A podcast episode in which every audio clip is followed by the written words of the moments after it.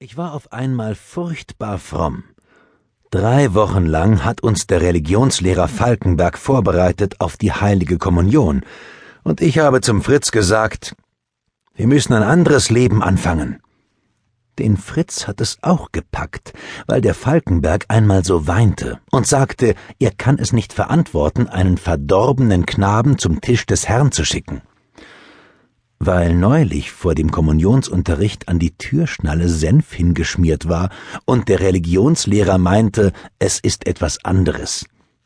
Ich habe gewusst, dass es der Fritz getan hat, und ich habe mich schon gefreut, dass der Falkenberg eingegangen ist, aber er hat uns eine halbe Stunde lang beten lassen, dass die Freveltat vorübergeht.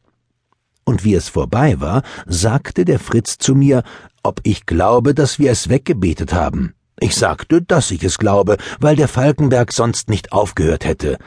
Du musst auch ein anderer werden, Fritz. Probiere es nur. Es geht ganz gut.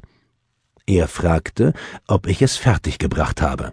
Ich sagte, ja, weil ich jetzt furchtbar fromm bin.